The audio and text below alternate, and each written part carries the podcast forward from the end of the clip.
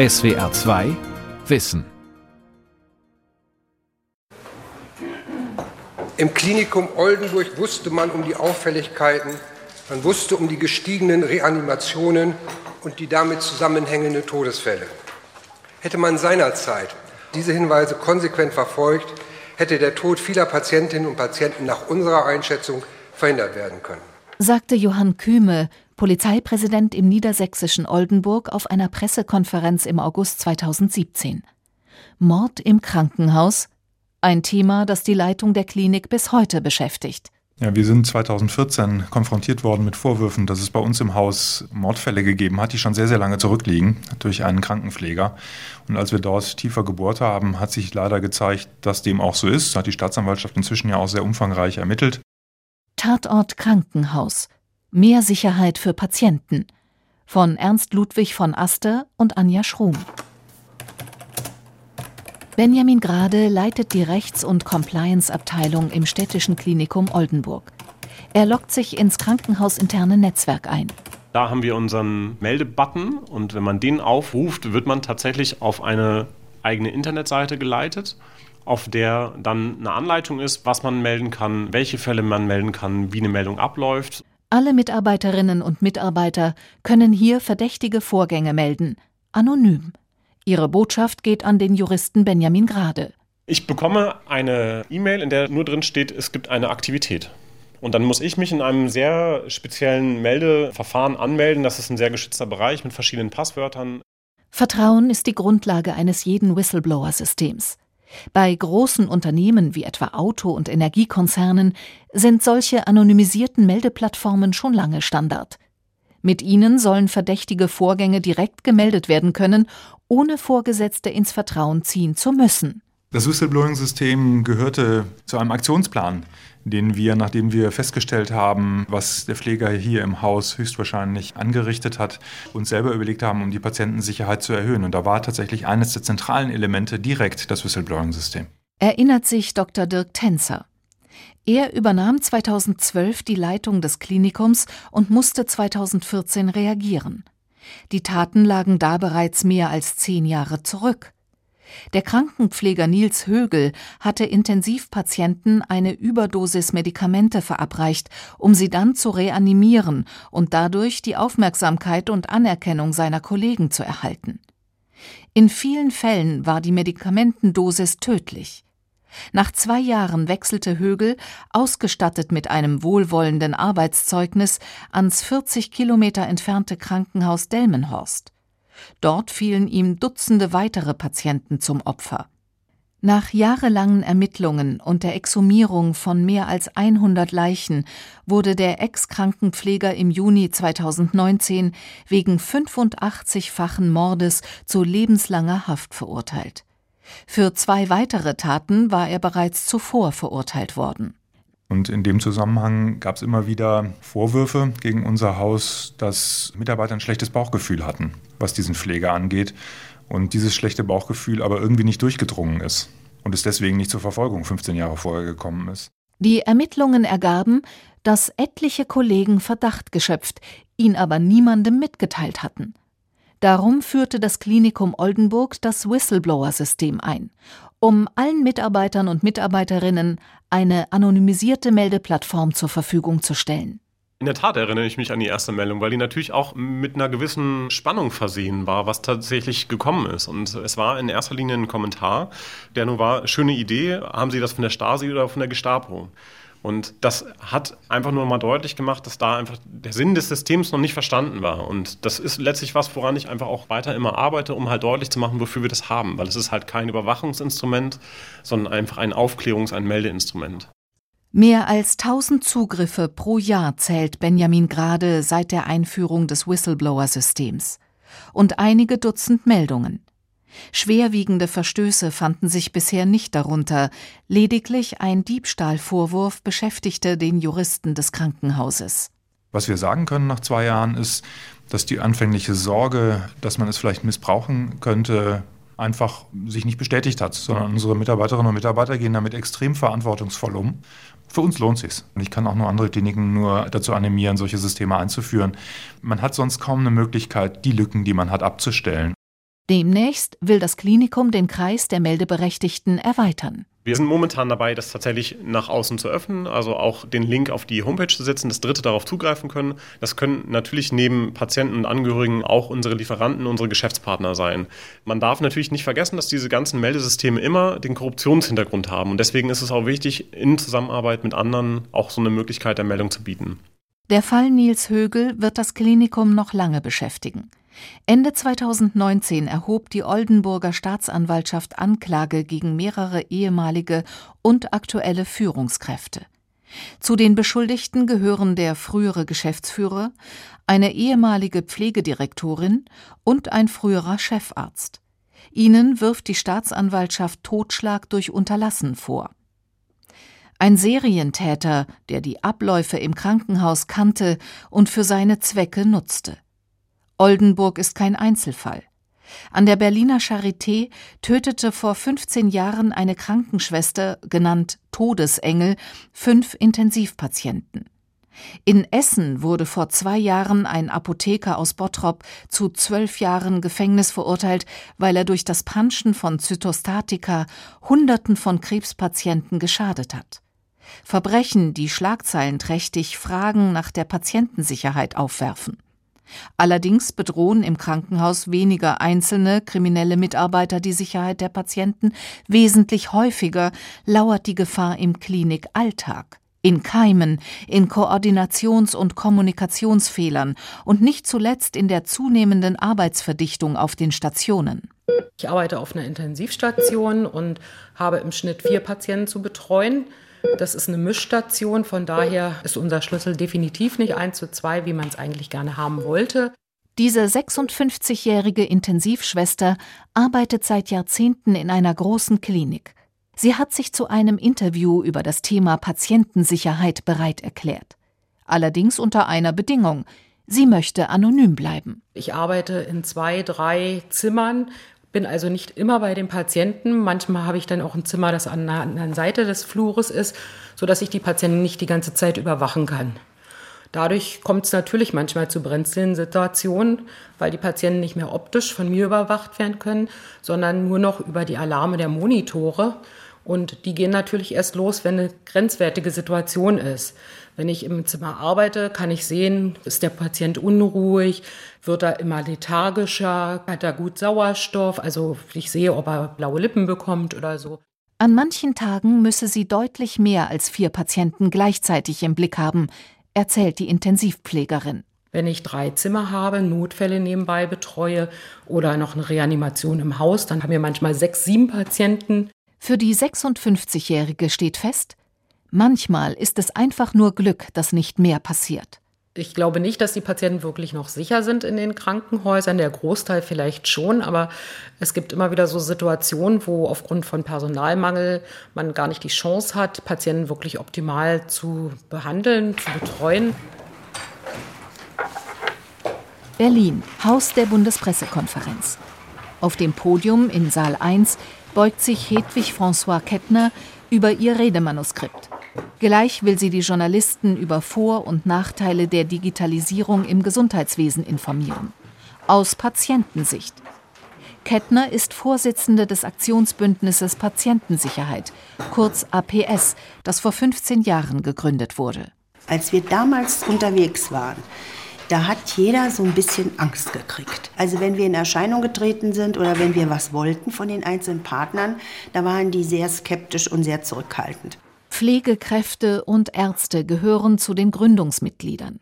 Praktikerinnen und Praktiker aus dem Gesundheitswesen, die wussten, dass im Krankenhaus wie in jedem Betrieb immer wieder Fehler passieren. Und dass diese nicht weniger werden, wenn man sie verschweigt. Die APS-Gründer plädierten für eine neue Fehlerkultur und gingen mit gutem Beispiel voran. Sie veröffentlichten in einer Broschüre Fehler, die ihnen selbst unterlaufen waren. Kettner hatte als junge Krankenschwester einmal versäumt, die Leberwerte eines Unfallpatienten bestimmen zu lassen. Als sie ein Beruhigungsmittel verabreichte, kam es zu einer Unverträglichkeit. Der Patient erlitt einen anaphylaktischen Schock, konnte aber gerettet werden. Ein Chefarzt berichtete in der Broschüre, wie er einmal das falsche Knie operierte. Ein Chirurg, wie er nach der OP eine Klemme im Bauch des Patienten vergaß. Na, also die Leute, die da drin stehen, die waren sich schon sehr einig, dass sie gesagt haben, ich stehe dazu. Und es ist wichtig, dass wir in Deutschland mal dafür überhaupt eine Plattform errichten, damit die Menschen sehen, es ist auch in Ordnung, wenn man über seine Fehler spricht. Wir haben zwar auch in den ersten Reaktionen gemerkt, wie unüblich das war. Wir wurden ja fast verfolgt. Und wir haben damals noch über Fehlerkultur geredet. Heute reden wir aber über Sicherheitskultur. Und ich finde, das ist schon eine tolle Entwicklung. Hedwig François Kettner hat mehr als drei Jahrzehnte als Pflegedirektorin im Krankenhaus gearbeitet. Seit neun Jahren ist sie Vorsitzende des Aktionsbündnisses Patientensicherheit. Heute zählt das APS mehr als 700 Mitglieder, je zur Hälfte Einzelpersonen und Institutionen. Patientenorganisationen sind ebenso vertreten wie Krankenkassen, Krankenhäuser und etliche Berufsverbände.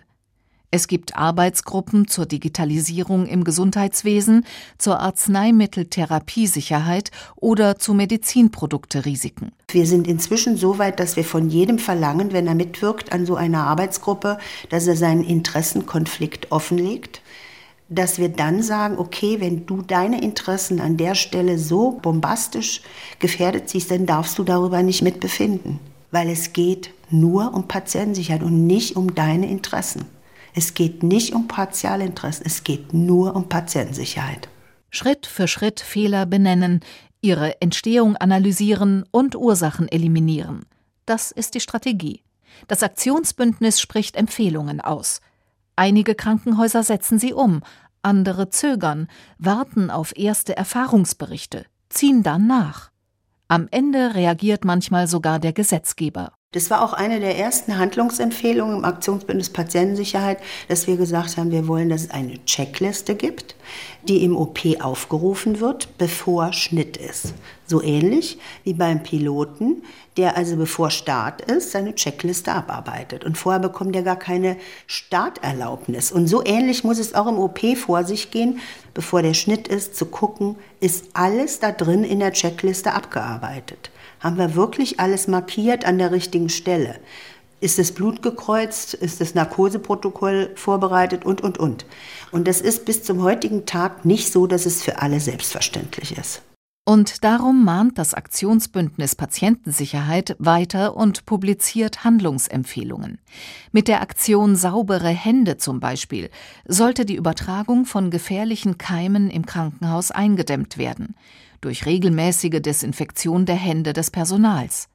Ein Desinfektionsmittelspender pro Intensivbett war das Ziel, lange vor dem Ausbruch der Corona-Pandemie, begleitet von einer breiten Aufklärungskampagne für das Personal. Die Aktion Saubere Hände, die wir ja mit initiiert haben, die ist inzwischen von der WHO ausgezeichnet als größte nationale Kampagne weltweit. Und das finde ich auch toll, dass wir da dran geblieben sind, obwohl zum Beispiel viele gesagt haben, auch von unseren Bundestagsabgeordneten, na, jetzt müsste mal gut sein, jetzt müsste es ja jeder verstanden haben. Nein, es ist nicht gut, es hat nicht jeder verstanden. Und das, was wir sagen, was immer noch fehlerhaft ist, das ist, dass wir nicht in der Grundausbildung schon so getrimmt werden auf das Thema, dass es uns wirklich in Fleisch und Blut übergeht. Doch auch wenn in der Ausbildung das Thema ausgiebig behandelt wird, am Arbeitsplatz entscheidet allzu oft der Faktor Zeit über die Umsetzung. Deshalb beklagt das Aktionsbündnis seit Jahren die zunehmende Verdichtung der Arbeitszeit in den Kliniken. Wir haben eine Richtlinie, da muss ich auch jedes Jahr zweimal hin und mir anhören, alles über Händedesinfektion. Wir üben auch, wie man es richtig macht, mit Blaulicht und allem, wunderbar, um die Schwachstellen zu sehen. Aber wie ich das zeitlich hinkriegen soll, das sagt mir keiner. Die 56-jährige Intensivschwester schüttelt frustriert den Kopf. Sie weiß, dass eine penible Händedesinfektion gerade für Patienten einer Intensivstation überlebenswichtig sein kann. Rein rechnerisch brauche ich pro Schicht zwei bis 2,5 Stunden nur alleine für die Händedesinfektion auf einer Intensivstation. Ja, das hat mal irgendwer errechnet, wo ich so denke, tolle Idee. Aber wenn ich da stehe, das, das, das, schafft kein Mensch. Also auch da bin ich am Abwägen, wo ist es jetzt extrem wichtig, wo ist es nicht. Also es wird immer schlimmer und Händedesinfektion ist eigentlich das A und O. Aber das ist definitiv so nicht leistbar. Jetzt gehen wir einfach mal dort hinein Oder warten Sie mal, können die Fallberichte gehen? CIRSmedical.de tippt Dr. Christian Tomacek in die Tastatur seines Computers. CIRS. Die Abkürzung steht für Critical Incident Reporting System oder übersetzt Fehlerberichtssystem. Obwohl? Der Begriff Fehler trifft es ja eigentlich nicht, sondern wir reden ja davon, dass wir für uns unerwünschte Ereignisse berichten möchten, sollen, damit andere davon lernen können. Der Leiter des Ärztlichen Zentrums für Qualität in der Medizin klickt sich durch die Fallberichte. Das Zentrum mit Sitz in Berlin ist eine gemeinsame Einrichtung der Bundesärztekammer und der Kassenärztlichen Bundesvereinigung. Bei den Fallberichten kommen Sie in eine Maske hinein, wo Sie hier 582 Seiten mit Berichten, also rund 5000 Berichte haben. Und einige haben so Kennzeichen, typischer Fall zum Beispiel, oder hier ein interessanter Fall, das ist so eine Glühbirne, da können Sie direkt reingehen und sich den Fall ansehen. In Sears Medical können alle sicherheitsrelevanten Ereignisse von Klinikmitarbeiterinnen und Mitarbeitern berichtet werden. Und zwar anonym. Die Berichte dürfen keine Daten enthalten, die Rückschlüsse auf beteiligte Personen oder Institutionen erlauben. Diese Anonymität ist wichtig, damit offen und ehrlich über Fehler berichtet wird. Was wir gerne sehen, sind so die Sachen, hoch, das ist gerade noch mal gut gegangen. Nehmen wir ein Beispiel aus dem Bereich Anästhesie, wo immer viel ja passieren kann, wenn Sie in einem Anästhesiewagen verschiedene Medikamente liegen haben und Sie haben zwei Medikamente mit ähnlichen Namen, die aber total unterschiedliche Wirkungen haben und Sie haben sie im Anästhesiewagen derart sortiert, dass diese Medikamente nebeneinander liegen, kann es sehr schnell, gerade wenn es mal hektisch wird, passieren, dass Sie einen Fehlgriff machen und das falsche Medikament herausziehen, vielleicht nicht richtig kontrollieren und falsch aufziehen. Tomacek scrollt sich durchs Programm typischer Fall, Fall des Monats oder auch interessanter Fall sind die einzelnen Berichte kategorisiert.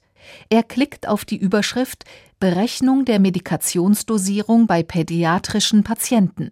Fall Nummer 174163. Fachgebiet Kinder- und Jugendmedizin. Altersgruppe des Patienten 0 bis 1 Jahr. Der besonders interessante Fall kam aus dem Routinebetrieb und hier zufälligerweise, es war vorher nicht abgesprochen, wieder eine Medikamentengabe, ein Medikament, das zu hoch dosiert wurde. Und das wurde aber rechtzeitig vor der nächsten Gabe, vor der behandelnden Pflegekraft bemerkt. Das Medikament wurde zehnfach höher dosiert verabreicht, ohne Folgen für das behandelte Kind. Auch das ist im Formular vermerkt. Gleich darunter findet sich die Empfehlung der ZIRS-Fachleute. Und Sie sehen hier Feedback des CIRS, achten, ob eventuell ungünstige Rahmenbedingungen, schlechte Lichtverhältnisse, häufige Unterbrechungen, Störungen durch läutendes Telefon, Patientenklingeln bei derartigen wichtigen Tätigkeiten eine Rolle spielen, dass man die vielleicht vermeiden kann. In CIRS Medical lässt sich auch gezielt nach Fällen suchen, zum Beispiel nach Krankenhausinfektionen, Medikamentenverwechslungen oder ein Klassiker nach Kommunikationsfehlern. Abkürzungen zum Beispiel. Der HI beim Internisten ist der Herzinfarkt, beim Urologen der Harnwegsinfekt. Wenn solche Abkürzungen in Arztbriefen verwendet werden oder in Übergaben verwendet werden, kann sehr schnell eine Fehleinschätzung eines Patientzustands erfolgen. Also der Patient mit Verdacht auf HI kann sowohl heißen, hier muss ein Herzinfarkt abgeklärt werden oder hier muss einfach mal geguckt werden, ob es beim Pipi machen wehtut, salopp gesagt. Aber das sind so auch Klassiker im Bereich der Kommunikation. Unter jeder anonymisierten Fallbeschreibung findet sich die Empfehlung der ZIRS-Fachleute. Ob die auch befolgt werden, lässt sich allerdings nicht kontrollieren. Schließlich handelt es sich um ein vollständig anonymes System. In einem ZIRS-System können nur Vorschläge gemacht werden, wie vielleicht Sachen besser laufen könnten, wie Abläufe geändert werden sollten. Die reine Umsetzung erfolgt dann allerdings vor Ort in Absprache mit den entsprechenden Abteilungen. Neben CIRS Medical existiert in Deutschland eine Vielzahl anderer CIRS-Systeme. So ist etwa jedes Krankenhaus heute verpflichtet, ein eigenes Berichtssystem zu betreiben. Und auch medizinische Fachgesellschaften wie Anästhesisten oder Kinderärzte verfügen über eigene Programme. Ich lese mir die ZURS-Fälle jedes Mal durch. Das sind dann so Sachen, wo ich denke, ja, das sind Lappalien. Also im Verhältnis zu dem, was einfach ist, durch diesen großen Arbeitsdruck, dass man irgendwelche Medikamente vielleicht verwechselt oder weiß ich was. Ich weiß es ehrlich gesagt nicht, weil man hat gar nicht mehr die Zeit, wirklich ernsthaft auch zu reflektieren. Auch das Krankenhaus, in dem die Intensivschwester arbeitet, verfügt über ein Berichtssystem für kritische Zwischenfälle. Auch hier werden Verbesserungsvorschläge zur Patientensicherheit gemacht. Das fand ich gar nicht so schlecht. Es gibt so bestimmte farbliche Kleber für Infusionen, damit man gleich erkennen kann, in welche Gruppe das Medikament gehört. Das ist halt gerade so im OP-Bereich sehr wichtig. Wir haben es mal probiert, in CIRS auch die Arbeitsbelastung mit reinzumachen, halt zu schreiben, weiß ich, Patient konnte nicht gelagert werden, weil zu wenig Personal. Das ist nie aufgetaucht. Vor uns liegt jetzt ein Blatt Papier mit ganz, ganz vielen Kästen, wo ganz, ganz viele Instrumente drinstehen, die wir hier an der Charité betreiben. Dr. Nils Löber beugt sich über ein DIN A4-Blatt. 19 grau unterlegte Kästchen zeigen Methoden und Instrumente zur Verbesserung der Patientensicherheit. Löber greift zum Kugelschreiber und setzt kleine Kreuzchen. Ich zeige Ihnen mal, was gesetzlich verpflichtet ist. Das hier, das hier, das hier. Die OP-Checklisten, was auch verpflichtend ist, ist die Teilnahme an sogenannten Meldesystemen für kritische Ereignisse. Was auch verpflichtend ist, ist die Durchführung von sogenannten Mortalitäts- und Morbiditätskonferenzen, also von rückwirkenden Fallbegutachtungen, wo etwas nicht so gelaufen ist, wie man es sich eigentlich vorgestellt hat. Auch eine Patientenzufriedenheitsbefragung ist mittlerweile vorgeschrieben ebenso wie eine externe Qualitätssicherung. Es gibt immer Widerstände, dass klinisch tätige Kollegen mir sehr deutlich die Frage stellen, was bringt das eigentlich? Beweise du mir doch erst einmal, dass die Zusatzarbeit, die du mir aufbürdest, dass die sich am Ende des Tages auch lohnt. Und einem Arzt zu erklären oder einer Pflegekraft eine Veränderung einzugehen, deren Wirkung man erst in drei, vier oder fünf Jahren sieht, das ist schlicht und ergreifend schwierig von der Erklärbarkeit. Löber unterstreicht einige Kästchen. Peer Reviews steht da etwa.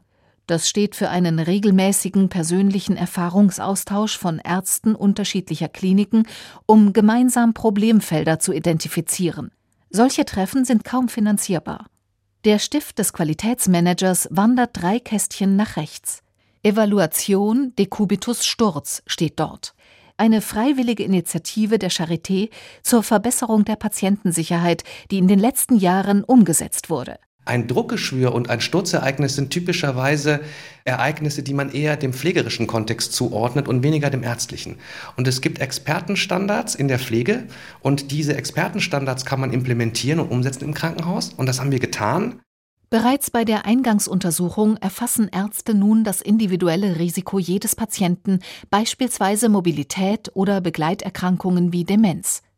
Daraus werden dann für jeden Patienten Vorbeugestrategien erstellt, die das Pflegepersonal umsetzt und regelmäßig kontrolliert. Seitdem sind die Dekubitusfälle, also die Druckgeschwüre, stark zurückgegangen. Trotz unserem sehr kranken Patientenklientel an der Charité. Und das ist auch deswegen ein so schönes Instrument, weil ein Dekubitus ist ein sichtbarer Mangel in der Patientensicherheit. Ein Druckgespür können Sie nicht wegdiskutieren. Und auch ein Sturzereignis, wenn ein Patient bei uns im Krankenhaus stürzt und sich dabei zum Beispiel im schlimmsten Falle den Arm bricht, das können Sie nicht wegdiskutieren. Welche Maßnahmen welchen Sicherheitsgewinn bringen, diese Frage beschäftigt Löber seit Jahren. Die Antwort ist aber schwierig, denn in vielen Bereichen mangelt es in Deutschland an Daten. In Skandinavien, gerade in Schweden ist man sehr viel weiter, in den USA ist man sehr viel weiter, auch sehr viel offener und transparenter einfach in der Dokumentation und in der Kommunikation von Qualitätsdaten und eben auch von Daten, die schlechte Qualität zeigen. Wir haben hier in Deutschland ja gar keine Verpflichtung eigentlich groß über die schlecht gelaufenen Dinge in einem Krankenhaus auch zu berichten. Das sieht in anderen Ländern ganz anders aus. So diskutiert man in Deutschland beispielsweise noch immer, ob Behandlungsfehler in Zukunft meldepflichtig sein sollen. Auch das Aktionsbündnis Patientensicherheit, in dem Löber Mitglied ist, konnte sich nicht auf eine eindeutige Empfehlung einigen. Vorliegende Daten zeigen Handlungsbedarf. So sterben in Deutschland bis zu 20 Prozent mehr Patienten an den Folgen eines septischen Schocks, also einer schweren Blutvergiftung, als etwa in Australien, den USA oder Großbritannien. 15.000 bis 20.000 Todesfälle wären in Deutschland pro Jahr vermeidbar, hat das Aktionsbündnis Patientensicherheit kalkuliert. Eigentlich sollte ich jeden Patienten alle zwei Stunden drehen und wenden, damit er halt keine Druckgespüre bekommt. Schaffe ich oft gar nicht. Dementsprechend mache ich es ganz, ganz zackig und schnell, was für jemanden, der im Koma ist, natürlich auch unangenehm ist. Aber anders ist es nicht zu schaffen, sagt die Intensivschwester. Wie stark die Arbeitsbelastung steigt, verdeutlicht eine Zahl aus einer anderen Station ihres Hauses. Wir hatten jetzt eine Station mit, ich glaube, 48 Betten. Da hatten wir in einer Woche 178 Entlassungen und dementsprechend auch Aufnahmen. Das ist dann so, wo, klar sein muss, der Patient, keiner kennt ihn eigentlich mehr wirklich. Da kann es schon mal vorkommen, dass man einen Patienten mit dem falschen Namen anspricht, gibt die Krankenschwester zu. Dass der falsche Patient operiert wird, hat sie allerdings in rund 40 Jahren Berufsleben nicht erlebt. Trotzdem hat sie das Gefühl, dass die brenzligen Situationen zunehmen. Das sind so die Situationen, wo man dann auch immer denkt, nochmal Schwein gehabt. Ich bin immer wieder begeistert, wie viel Glück wir da haben und was Menschen so auch aushalten können, wie selten was passiert. Tauziehen vor dem Sitz des GKV-Spitzenverbandes der Krankenkassen in der Berliner Reinhardtstraße. Links ziehen Pflegekräfte und Patienten im OP-Hemd. Rechts hängen sich Vertreter der deutschen Krankenkassen und der Klinikkonzerne ans Seil. Symbolisch versteht sich. Wir wollen aber mehr. Das heißt, wir haben jetzt Bündnisse gegründet, bundesweit, machen, vernetzen uns, die Bewegung entlasten. Das Berliner Bündnis für mehr Personal im Krankenhaus hat zum Protest gerufen, gemeinsam mit Pflegebündnissen aus Hamburg und Bremen. Mehr von uns ist besser für alle, rufen die Pflegekräfte draußen. Während drinnen im GKV Hauptsitz die Krankenkassen und die Deutsche Krankenhausgesellschaft über Personaluntergrenzen im Klinikbereich verhandeln. Ein Vertreter des Berliner Volksentscheids für gesunde Krankenhäuser greift zum Mikrofon. Wir stehen ja heute hier aber auch in mehreren anderen Bundesländern auf der Straße, um für Personalmindeststandards im Krankenhaus zu protestieren. Personalfragen sind Schlüsselfragen. Für die Krankenhausbetreiber, die rentabel wirtschaften müssen, und für die Patienten, die im Krankenhaus sicher aufgehoben sein wollen. Veränderungen benötigen Verbündete, ist Hedwig François Kettner überzeugt. Einer der wichtigsten Unterstützer liegt für die APS-Vorsitzende gewissermaßen im Krankenbett. Deshalb wendet sich das Aktionsbündnis direkt an die Patienten mit Ratgebern wie Reden ist der beste Weg, Thrombose in den Beinen vorbeugen, sicher im Krankenhaus. Hingucken, nachfragen, mitreden. Das rät François Kettner. Es muss schon so sein, dass der Patient selber mutiger wird. Nun ist es natürlich so, das weiß man ja auch, wenn man schwach ist, wenn man krank ist, man ist nicht so souverän.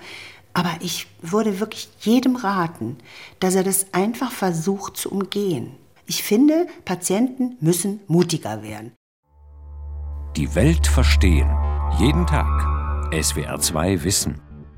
Manuskripte und weiterführende Informationen zu unserem Podcast und den einzelnen Folgen gibt es unter swr2wissen.de.